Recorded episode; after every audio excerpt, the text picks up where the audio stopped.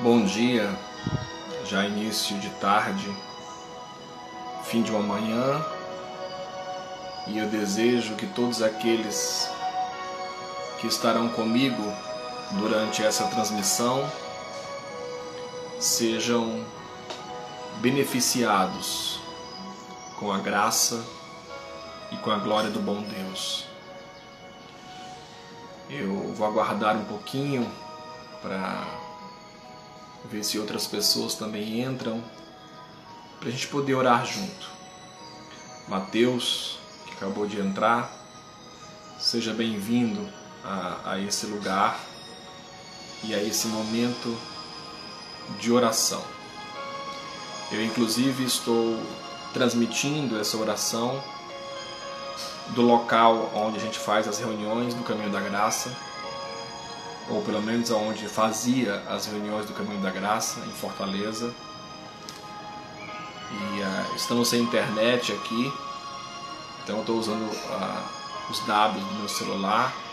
Eu espero que a qualidade né, fique boa, que as pessoas tenham acesso a ela, tá?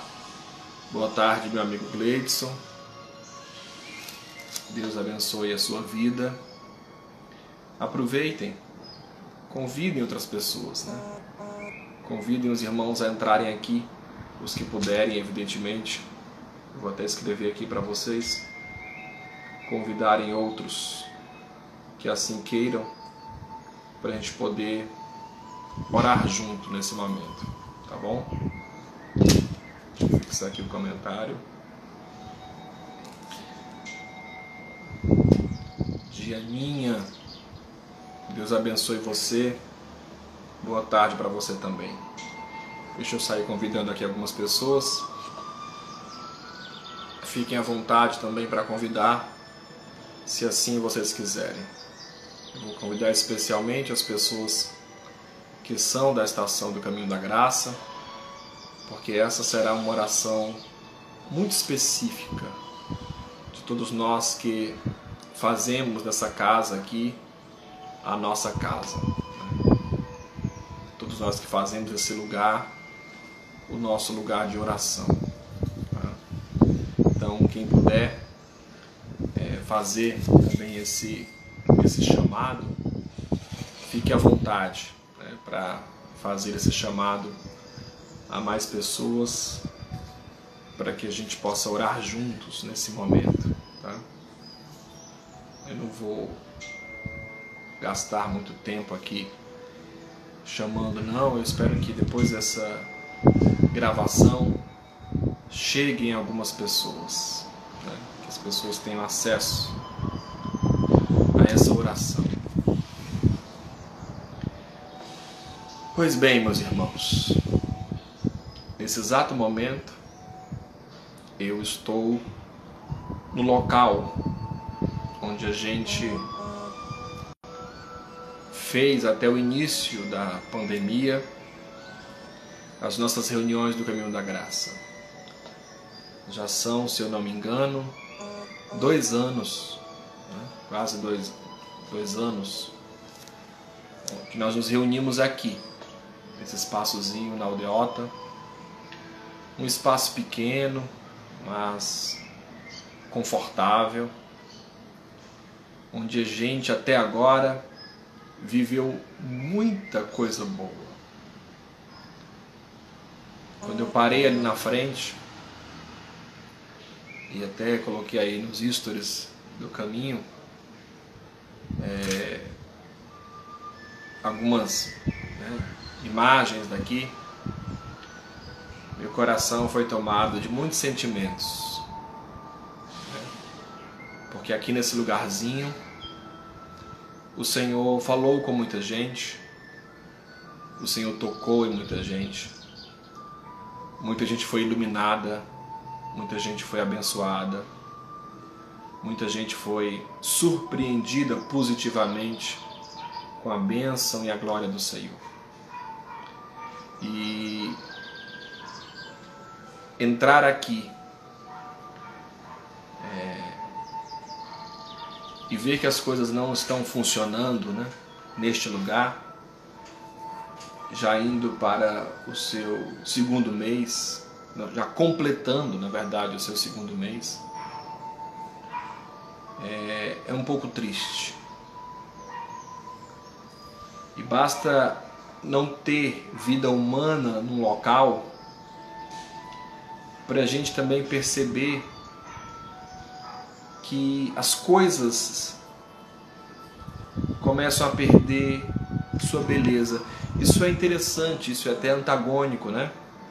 Porque algumas pessoas sabem, a gente, sabe, a gente sabe, na verdade, que alguns humanos em alguns lugares, quando chegam ali, eles é que tiram a beleza do lugar. Mas se você perceber, quando os humanos saem também de, uns, de alguns lugares que eles são próprios, o lugar perde a beleza. O nome disso é harmonia. Quando o homem entra num lugar que não, lhe, que não era devido a ele, que não era o lugar dele, ou seja, que ele quebra a harmonia, então ele, ele torna aquele lugar feio. A gente viu que nessa pandemia muitos lugares do planeta voltaram a ter beleza, como as águas dos rios, porque os homens pararam de estarem explorando. Mas e do outro lado, alguns lugares perdem a beleza quando o homem não está, que são os lugares próprios dos homens, suas cidades. Sabe, quando a gente olha para um lugar que os homens não estão mais ali, tudo tem uma aparência de abandono, tudo tem uma aparência de morte, tudo tem uma aparência de fim. Porque os homens deveriam estar ocupando aquele lugar e não estão. De uma certa forma, esse é um lugar que nós deveríamos ocupar. E não estarmos aqui agora tornou esse lugar um lugar com menos beleza. Porque nós precisamos estar aqui. Mas em pouco tempo, a Bianca, essa incansável diaconisa, por estar neste lugar, já foi trazendo a esse lugar um, um ar diferente. Isso tudo para mim se tornou simbólico se tornou forte. Porque eu sei que tem coisas que nós precisamos ocupar.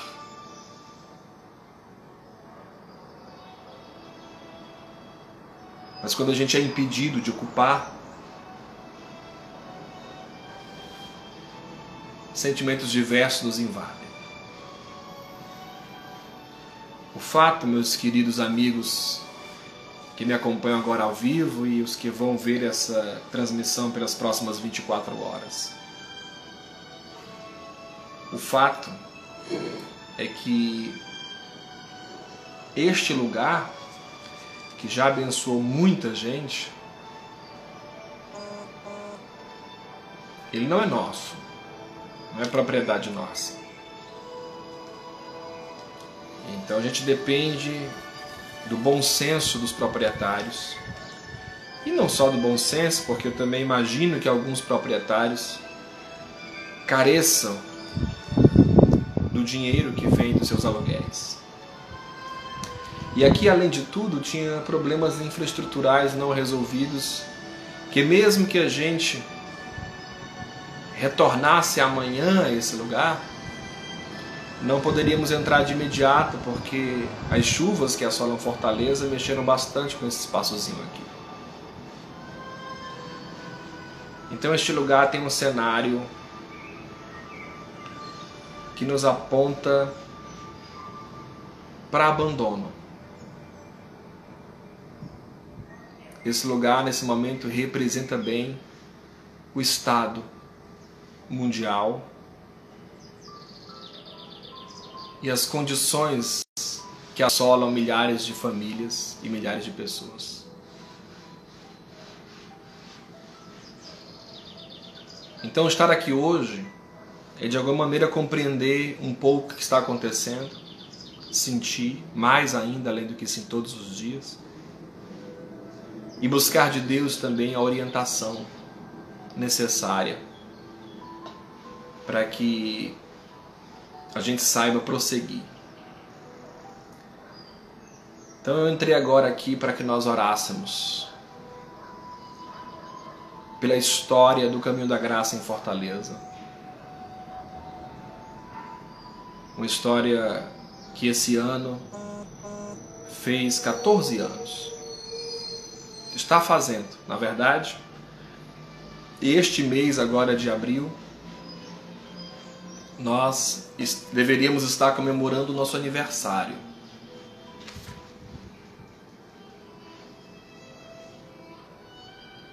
Quatorze anos de história. Não que a gente não vá. Eu vou preparar um encontro virtual com as pessoas que fizeram parte da história do Caminho da Graça para a gente celebrar esses 14 anos. Começamos em 2006 a história do Caminho da Graça. Então fazem quantos anos? Me ajudem aí. 14, né? 2006 com 14, 2020. 14 anos. E eu queria agora que nós orássemos por essa história. Orássemos porque nesses 14 anos, uma coisa eu tenho plena certeza: o Senhor nos guiou até aqui. Tudo que fizemos, eu senti e percebi a mão de Deus. Cada ação, até os erros que eu cometi, eu sei que eu cometi em Deus, não foi fora dele. Muita gente esteve e deixou de estar por várias razões, inclusive por causa de mim, esse humano aqui. Falho. Falho. E mas eu louvo a Deus que até os distanciamentos foram necessários.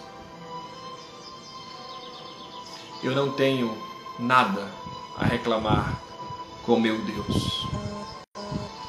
Eu dependo do meu Deus. E eu me submeto sempre ao seu querer. Na tentativa de ouvir a sua voz para saber o que, que a gente deve fazer. E eu sei que essa história já alcançou muita gente, como o Ricardo acabou de me escrever aí, que nunca esteve presente aqui numa reunião física, mas é beneficiado por esse ministério. E eu sei que é um bom testemunho esse dele ao dizer que faz parte em espírito, porque de fato a história do caminho da graça em Fortaleza é maior do que os seus espaços físicos. E eu sei que muita gente é beneficiada, muita gente. E nós temos uma história de muitos encontros história de encontros em praças, encontros em casas, encontros em prédios, compras, perdas, mas acima de tudo, história de vida. Acima de tudo, história de vida. E estar aqui hoje é perguntar a Deus o que o Senhor quer, meu Deus. O dinheiro acabou há muito tempo. As condições físicas do local não permitem um retorno imediato. As condições externas a esse espaço não permitem, mesmo que por um decreto a quarentena acabe. Nós sabemos que ainda será um longo, longo período até se estabelecer uma tranquilidade. O que fazer?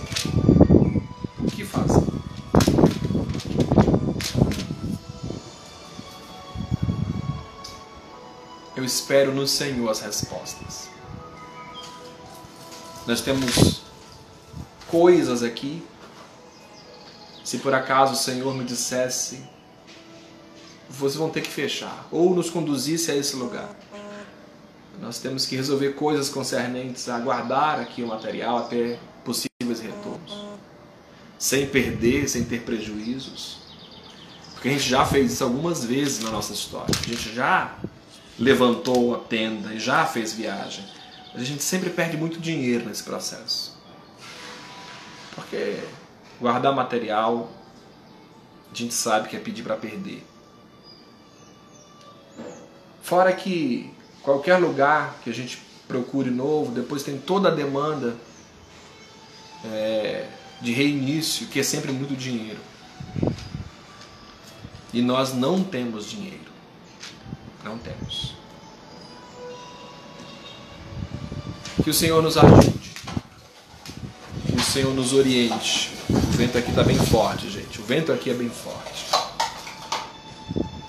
Graças a Deus por isso. A gente abriu as portas para o vento entrar. E cada um fazendo o que deve ser feito. Eu aqui, no meu ministério pastoral, orando, abençoando, pensando. E a Bianca ali no seu ministério diaconal. Doente. Porque a Bianca está doente. Está ali, limpando e eu já tentei fazer ela parar, mas ela disse que não sai daqui enquanto não deixar isso aqui minimamente razoável. Orem por nós. Orem por nós. E enquanto estava aqui esperando vocês, folhei as escrituras e parei em um texto sem nenhum propósito, apenas folheando. que eu acho que junta-se com aquilo que eu estou, que eu estou falando para vocês a respeito do espírito desse tempo e de como devemos agir. É um texto em Jeremias, capítulo 33.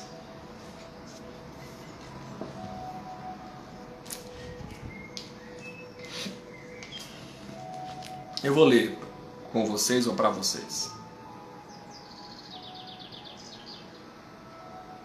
Esta é a mensagem do Eterno, do Deus que fez a terra e a tornou habitável e duradoura.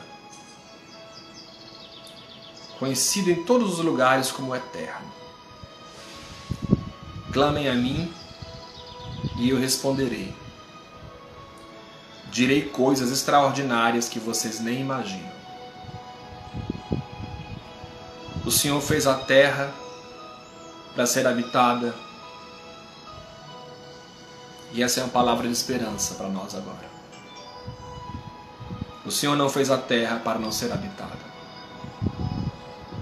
Esse espaço aqui está desabitado e até então com cara de desabitado.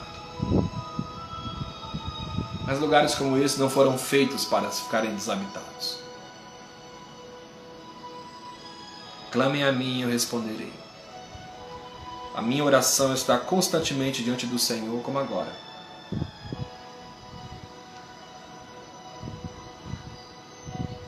Isso que o Deus, o Eterno de Israel, tem a dizer sobre o que está acontecendo nesta cidade. Sobre as casas demolidas dos cidadãos comuns, dos reis, sobre toda a devastação da guerra e da matança pelos caldeus, sobre as ruas salpicadas de corpos dos que foram mortos por causa da minha ira ardente. Em resumo, sobre tudo o que aconteceu em razão de as maldades desta cidade terem feito revirar meu estômago. No primeiro momento, o Senhor nos diz: Os pecados dos homens têm muito a ver com as desgraças sofridas pelos homens. E eu não duvido que esse nosso tempo de desgraças, porque eu não posso chamar esse tempo, gente, de tempo de graça. Eu sei que algumas pessoas chamam esse tempo de tempo de graça. Não. Esse não é um tempo de graça. Eu não posso dizer isso, por exemplo, às famílias das mais de 50 mil pessoas e dos milhares e milhões que já morreram. Isso é cruel dizer isso. Não. É um tempo de fato onde a gente vive a ira. Gente vive aquilo que tem a ver com com a falência mesmo dos nossos atos.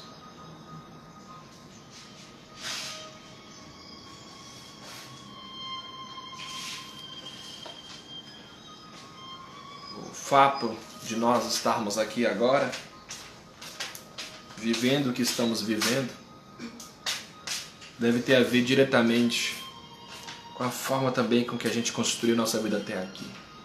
Mesmo que possam haver outras explicações. Mas eu acho que essa não pode ser perdida da nossa mente. Mas agora, diz o texto ainda, deem outra olhada. Isso é um chamado do Senhor para olhar por outro ângulo. Olhar diferente. Olhar de outra forma. Isso é lindo. O Senhor não quer que a gente fique alienado não quer que a gente ignore a ira, as casas abandonadas de pobres e ricos, os doentes de toda parte do mundo, os corpos mortos. Deus não quer que a gente abandone essa visão. Mas ao mesmo tempo ele pede para que a gente não olhe só para isso. Vou promover nessa cidade uma reforma completa e profunda que trará uma cura completa. Vou mostrar a vocês o que é uma vida plena, transbordante de bênçãos. Vou restaurar tudo que Judá e Jerusalém perderam. Vou reconstruir tudo, deixar a cidade como nova. Vou esfregar e lavar a sujeira que fizeram contra mim. Vou perdoar tudo o que fizeram de errado, todas as suas rebeliões. E Jerusalém será um centro de alegria, louvor e glória para todas as nações. Elas ouvirão todas as boas coisas que estou fazendo por meu povo e ficarão abismados diante da bênção que estou derramando sobre eles. Essa é a palavra de esperança. Porque essa é a relação de Deus com a história. ira, amor, destruição, renovo. Em razão do nosso também fluxo de pecados e mudanças de comportamento. Que eu espero é que de fato, de alguma maneira, seja lá o que tem que acontecer. Alguns de nós vivos mudem os comportamentos e experimentem esse novo tempo. Porque não será um novo tempo para todos, nunca é. Afinal de contas, a gente volta sempre ao estado de pecado. Mas que a gente possa olhar, como diz o verso 10 e 11, para esse lugar que está desolado, como aqui é a nossa estação, deserto, inabitável. Nem mesmo um cachorro pode, pode viver aqui, diz o texto mas chegará o tempo em que a gente vai ouvir risadas e celebração, festas de casamento e pessoas exclamando: graças ao Senhor dos exércitos, de anjos, Ele é tão bom, seu amor nunca cessa. Portanto, nesse dia onde eu estou aqui na estação, vivenciando o abandono, o fim, eu também vivencio a esperança de um novo tempo. Lucas, o texto que, você, que eu acabei de ler é Jeremias 33. Tá? É um tempo de colocar minha fé no único lugar que realmente ela sempre esteve no Senhor. E dizer: Deus, eu sou teu, pronto para tudo o que o Senhor tiver que fazer na minha vida. Eu não sei qual vai ser o nosso destino ainda. Estou aguardando da parte de Deus e das coisas externas, dos sinais que Ele vai dar o que fazer. Eu confesso que nem desejo eu tenho de nada. Eu deixo o meu coração apenas sujeito à vontade dele. Se houver negociação, aqui ainda permanece o melhor lugar para a gente manter as coisas guardadas e em breve retornarmos. Se eu tiver condições financeiras, se Deus me der isso, assim será. Mas se não for o caso, uma coisa eu prometo a todos vocês, porque sempre foi assim na minha vida. Mas dessa vez eu reforço todos vocês. Enquanto eu estiver vivo e vocês estiverem do meu lado, vocês terão a palavra da graça ministrada. Vocês terão as mãos erguidas para os abençoar. Vocês terão os braços para acolher. Vocês terão a minha vida para vocês, porque foi para isso que eu nasci. Independente do lugar, independente da região. Quem andar comigo terá sempre o meu sincero amor e meu cuidado constante. De maneira humana, de maneira verdadeira, sem excessos, sem loucuras, sem considerar que vocês precisam de uma cobertura espiritual. A única cobertura espiritual que nós precisamos é a do Senhor, que eu ofereço a vocês é um caminhar junto. É um caminhar junto. Independente do que for. Basta que Deus mantenha a minha voz e a minha vida. Mas se Ele também decidir me levar, uma coisa eu tenho certeza: a palavra do Senhor não está presa ao seu mensageiro. A palavra do Senhor continua livre e ela continuará alcançando milhares de vidas por tantos e tantos instrumentos que o Senhor tem. Então, nesse momento, eu convido você a, junto comigo, orarmos pela história do caminho da graça em Fortaleza, pelos seus 14 anos e pela continuidade dessa história, conforme a vontade de Deus. Orem comigo.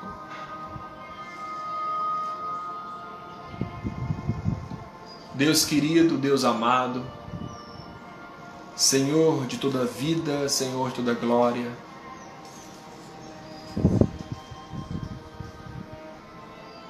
eis aqui essa história diante de Ti. A história da estação do caminho da graça em Fortaleza diante de Ti. Do primeiro dia até hoje. É o Senhor que é dono dessa história. Então que o Senhor ilumine nossas mentes e nos guie nesse tempo difícil para saber como conduzir esse povo e como tomar as decisões certas diante dos desafios que temos. Eu te apresento esse lugar que o Senhor usou para nos abençoar tantas e tantas vezes. Que o Senhor nos mostre o que devemos que fazer. Que se for da tua vontade aqui estarmos, que os caminhos para isso se possa apresentar. Também se não for, que o Senhor nos dê a condição emocional necessária para avançarmos. Abençoe cada um dos teus filhinhos que fazem parte dessa comunidade. Guarda cada um deles em saúde. Guarda cada um deles do mal. E que a gente permaneça juntos como comunidade de fé, crescendo em espiritualidade e em comunhão. Eis aqui a minha vida. Eu não tenho outra coisa a fazer senão dizer: Eis-me aqui, Senhor. Eis-me aqui, Senhor. Eis-me aqui, Senhor. Faze conforme o teu querer, tendo misericórdia de nossas vidas, tendo piedade de nós e do mundo inteiro. Em nome de Jesus Cristo. Em nome de Jesus. Amém e graças a Deus. Amém, meus irmãos. Amém. Deus abençoe a todos. Eu vou encerrar porque eu tenho que ajudar aqui é, a organizar as coisas aqui, tá bom? Obrigado pela companhia, obrigado pelo carinho, obrigado pelo respeito. Que Deus abençoe a cada um. Que Deus abençoe ao Cassiano, que Deus abençoe a Laisa, que Deus abençoe ao Mário, que Deus abençoe a Brenda, que Deus abençoe o Edinaldo e a cada irmão que esteve aqui presente comigo. Que o Senhor guarde a vida de vocês. Eu não tenho nenhuma dúvida que vai dar tudo certo, meu amigo Edinaldo, porque para mim o certo é estar eu em Deus. O que vier, vem bem. O meu certo não tem a ver com sucesso. O sucesso para mim tem a ver eu estar no Senhor. Então, realmente vai dar tudo certo, porque como diz a canção, já deu. Seja o que for. O que vier vem bem, como diz outra canção. Deus abençoe você, Jean e sua família. Fiquei feliz, oramos bastante pela sua sobrinha e ficamos felizes pelo retorno dela para casa com saúde. Saudade de você, Jean. Deus te abençoe e Deus te guarde. É, Dianinha, Deus abençoe você, que suas orações todas sejam respondidas. Que Deus nos abençoe a todos. Amém? Um beijo no coração de cada um e até a qualquer momento a gente possa voltar por aqui. Tá bom? Beijo, gente. Vou mandar as pessoas verem essa oração e essa fala. Enviem para outros também, tá bom? Beijo em todos.